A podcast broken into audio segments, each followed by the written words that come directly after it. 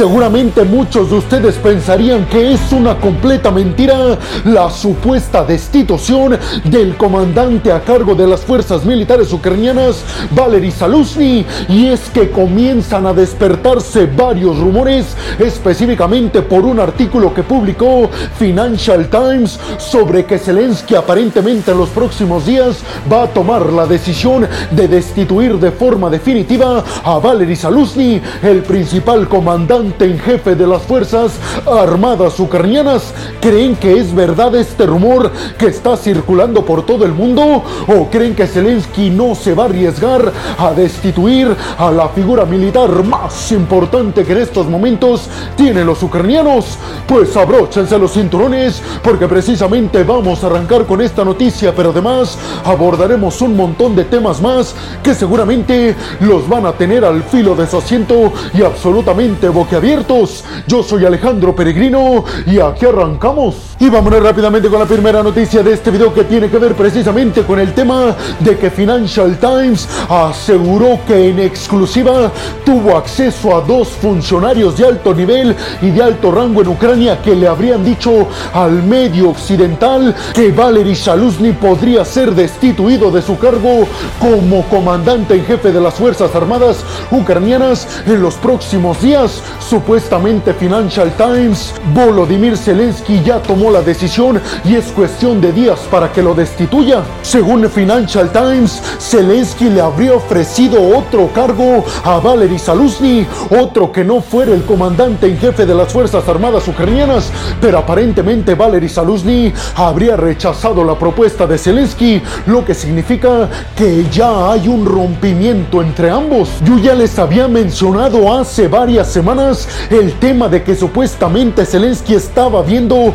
cómo destituir a Valery Saluzny sin tener mucha repercusión él mismo. ¿Y por qué les digo todo esto? Pues porque Valery Saluzny, el comandante en jefe de las Fuerzas Armadas ucranianas, tiene mayor aceptación y aprobación en la sociedad ucraniana de la que tiene el propio Zelensky.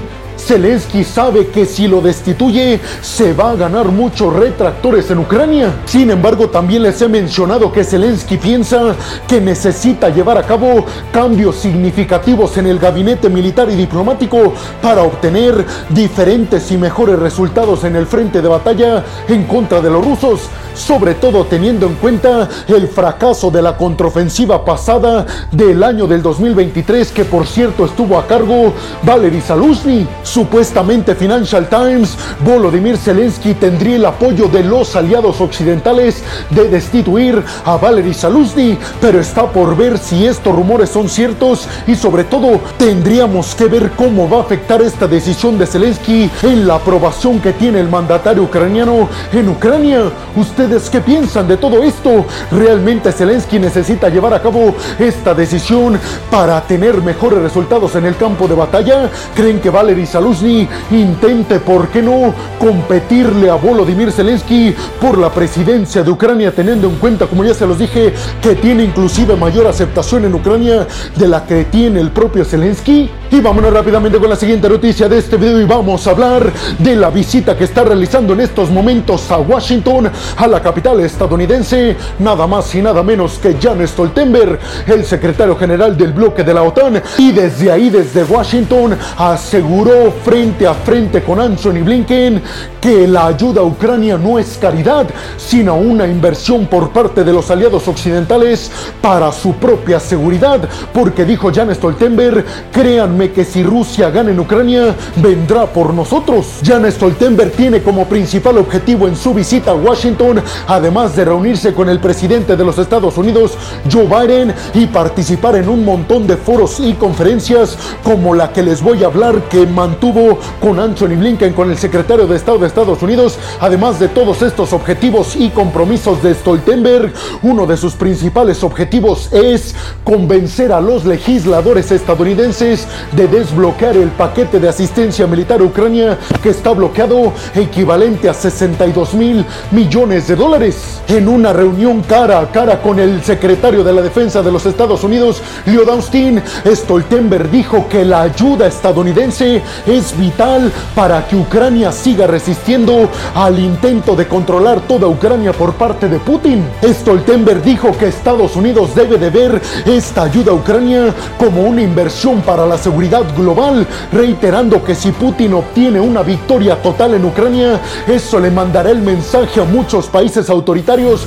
como China, Corea del Norte e Irán de que Estados Unidos no es tan fuerte como se supone que lo es. Stoltenberg dijo que los aliados occidentales continúan apoyando Ucrania a pesar de que Estados Unidos ya no lo está haciendo, pero dijo que si Estados Unidos deja de apoyar, será insuficiente todo el apoyo militar y económico de los demás miembros de la OTAN. Anthony Blinken aseguró en esta conferencia de prensa junto a Jan Stoltenberg que todavía el apoyo a Ucrania está respaldado por varios republicanos y varios demócratas, asegurando que es únicamente Mike Johnson, el presidente de la Cámara de los Representantes de Estados Unidos, quien es el de todo el problema. Recuerden ustedes que los republicanos quieren a cambio de aprobar esta asistencia para Israel, Taiwán, Ucrania y las islas del Pacífico, lo que quieren son mayores restricciones en la frontera para evitar que tantos migrantes estén llegando libres a Estados Unidos. Recuerden también que la semana pasada yo les mencioné que CNN aseguró que ya Joe Biden había llegado a un acuerdo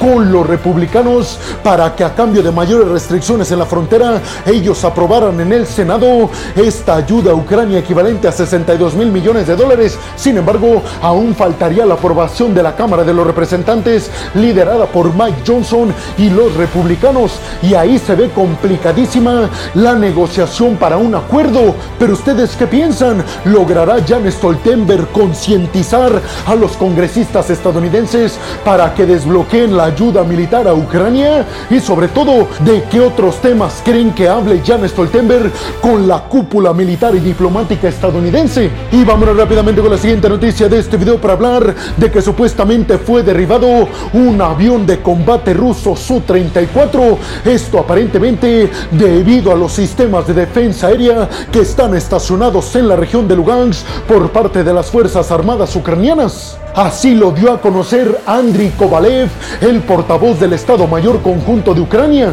Además reportó que en total Rusia desde que arrancó la invasión a Ucrania en febrero del 2022 ha perdido cerca de 340 aviones militares de todo tipo. Imagínense eso, 340 aeronaves de todo tipo a niveles militares ha perdido Rusia en Ucrania desde el comienzo de su invasión ilegal. Tal vez la pérdida de varios aviones Su-34 y el hecho de que un avión militar de vigilancia, Variev ha 50 que vale aproximadamente 330 millones de dólares por parte de Rusia han sido las principales bajas de la Fuerza Aérea Rusa en Ucrania. Recuerden además que según un estudio publicado por el Instituto para el Estudio de la Guerra con sede en Washington, Rusia ha sido obligada debido a tantas bajas de sus aeronaves a llevar a cabo otra estrategia para afectar a las fuerzas militares en Ucrania. Anteriormente, después de que Rusia estuviera perdiendo tantas aeronaves,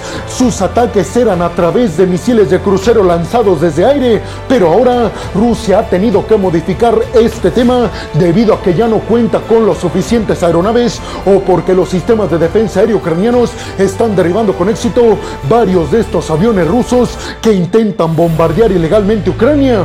¿Ustedes qué piensan? ¿Realmente creen que los ucranianos hayan derribado otro avión Su-34 de Rusia? ¿Realmente creen que la Fuerza Aérea Rusa está en tan malas condiciones como aseguran los occidentales y los ucranianos? Y vámonos rápidamente con la siguiente noticia de este video para hablar de qué exactamente está haciendo en estos momentos el Pentágono y la Casa Blanca en Estados Unidos para llevar a cabo las represalias en contra de los grupos respaldados por Irán que atacaron la base militar que tiene Estados Unidos en Jordania, que dejó a tres militares estadounidenses sin vida y a otras 40 personas lesionadas. Hasta el momento supuestamente el Pentágono y la Casa Blanca está organizando toda su respuesta, pero aparentemente están en estos momentos aún analizando si la respuesta va a ser al interior de Irán, lo que muchos aseguran podría desencadenar un conflicto catastrófico directo entre Irán y Estados Unidos. El secretario de Estado de Estados Unidos, Anthony Blinken, dijo que la respuesta de Estados Unidos va a ser contundente, eficaz y además que se va a llevar a cabo en respuestas múltiples y en diferentes etapas, pero de manera constante, lo que significa que no va a ser solo una respuesta, que Estados Unidos intentará desmantelar a estos grupos respaldados por Irán en Irak y en Siria. Recordemos que Irán ha dicho que no tuvo nada que ver con este ataque en contra de las bases militares estadounidenses en Medio Oriente e Irán además dijo que no quiere un enfrentamiento directo con Estados Unidos y aparentemente Washington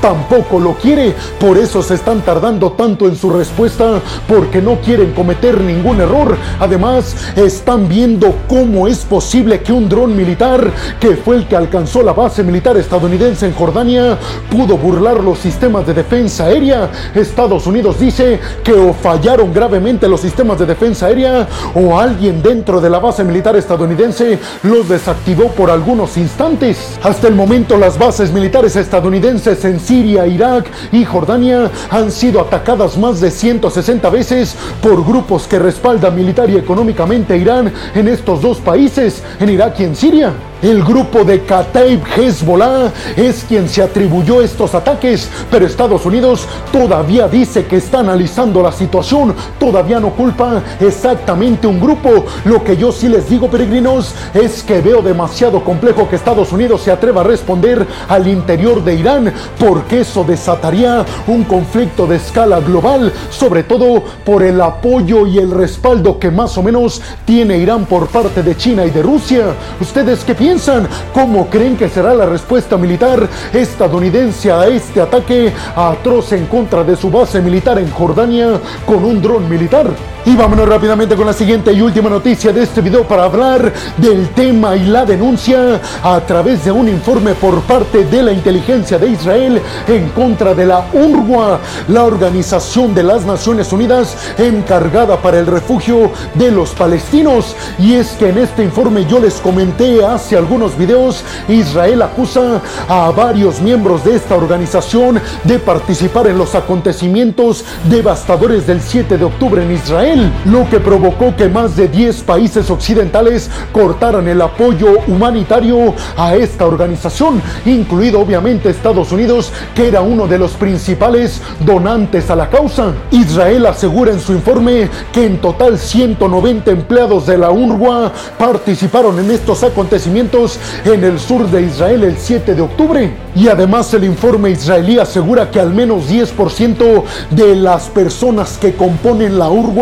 Tienen de alguna forma lazos muy estrechos con el grupo extremista de Hamas, pero esto es algo que la ONU todavía está investigando. Por su parte, la UNRWA, debido a que varios países han cortado su financiación, ha destituido a los acusados por parte de este informe israelí. Sin embargo, los occidentales quieren una investigación exhaustiva para reanudar su apoyo a esta organización. La UNRWA aproximadamente tiene 13.000 empleados, de los cuales, como ya se los dije, según Israel, 10% tienen lazos estrechos con el grupo extremista de Hamas, pero eso está por comprobarse cuando terminen las investigaciones. ¿Ustedes qué piensan de todo esto? Y bueno, hemos llegado al final del video del día de hoy. Les quiero agradecer muchísimo todo el apoyo que me dan. Sin ustedes, yo no podría dedicarme a lo que más me apasiona en el mundo. Así que muchas, pero muchas gracias, peregrinos. Sin más por el momento, nos vemos en el siguiente video de Geopolítica. Hasta la próxima.